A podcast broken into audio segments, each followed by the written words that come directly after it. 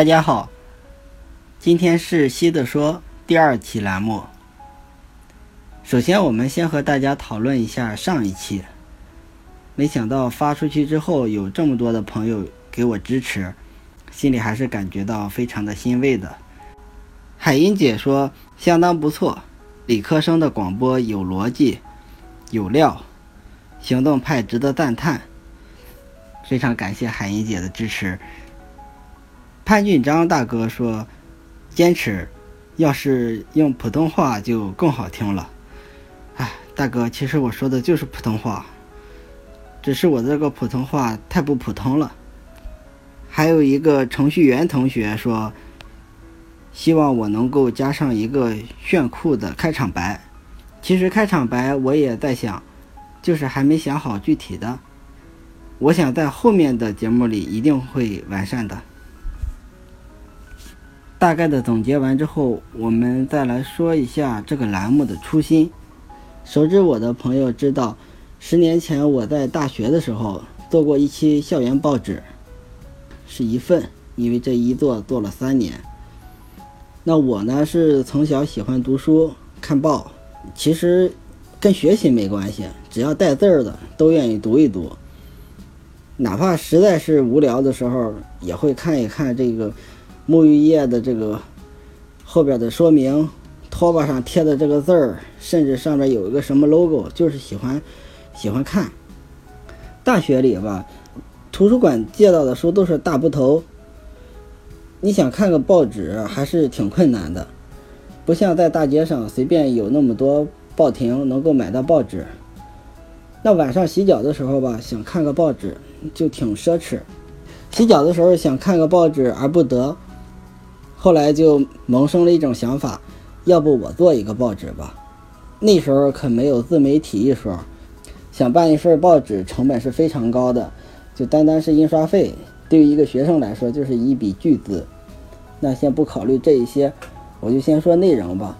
当时报纸是八个版，五个版的是内容，是我喜欢的，或者说我认为同学们应该看的，啊，说是什么启迪民智啊。自由之精神啊，这个不敢说，但至少不是大家随随便便一搜就能搜到啊，不是在当时的校内网或者人人网、开心网或者说 QQ 空间随便就能看到的。至少是我经过了一些筛选，当时看的比较多的是凯迪社区、天涯，那还有一些现在已经被抢了的网站或者已经被封了的网站。这个报纸一做就是三年，一直做到我毕业。或者说我临近毕业吧，因为毕业之前我把这个报纸就给停了。说一个有趣的事，就是后来我回学校的时候，发现这个学校里竟然还有这份报纸，我就联系到了这个在办报纸的这个人，我说为什么要用这个名字？他说是因为这个报纸有名。我说那你为什么把内容搞成全是广告？然后他说是因为大家愿意看。我觉得这两个山寨我报纸的人，不仅是侮辱了我的，呃，不仅是侮辱了这个报纸的质量，也侮辱了我的品格。后来就跟他们协商，就不要再办了，我也不办了，他们也不办了，或者他们重新起个名字再办别的，就不要再叫这个名字了。那这是十年前的渊源。毕业之后，我做了传媒这一个行业，侧重于制作。为甲方做嫁衣裳，有的时候自己的一些想法啊、观点啊，受制于甲方的实际要求，表达起来是有难度的。一直心里也有这种蠢蠢欲动的表达欲，或者说是分享欲。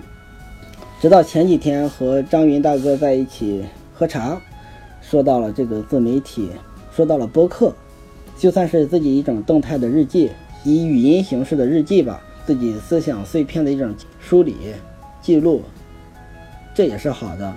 坚持个三年五载、十年八年，再回头的时候看一看自己年轻的想法，还是挺有意义的。也是出于这一点，晚上我就开始着手思考内容，试着录了一期，早晨发出去。就像我刚才说的，效果还是比较不错，至少自己满意了。做播客的人太多。然后想出类拔萃也很难，我现在的心态就是送宝，什么叫送宝呢？就是我把我的观点、我的想法整理出来，有一个人听了有帮助，那我觉得就很欣慰。两个人，那我就更欣慰。无所谓去追求一个所有的人都满意，那也不可能是所有人都满意。能够成为大家上班路上开车堵车无聊的时候听一听，就当有个朋友在跟你聊天，或者就某一个话题和大家做一个分享，仅此而已。十分八分不算太长，也不是字字珠玑都是法宝，大家也不要听得太累，打发一下闲暇时间。又不是纯粹的插科打诨，让人感觉到无聊，嗯，一笑而过，还是希望有点硬，起到一点点的作用，如此而已。谢谢大家。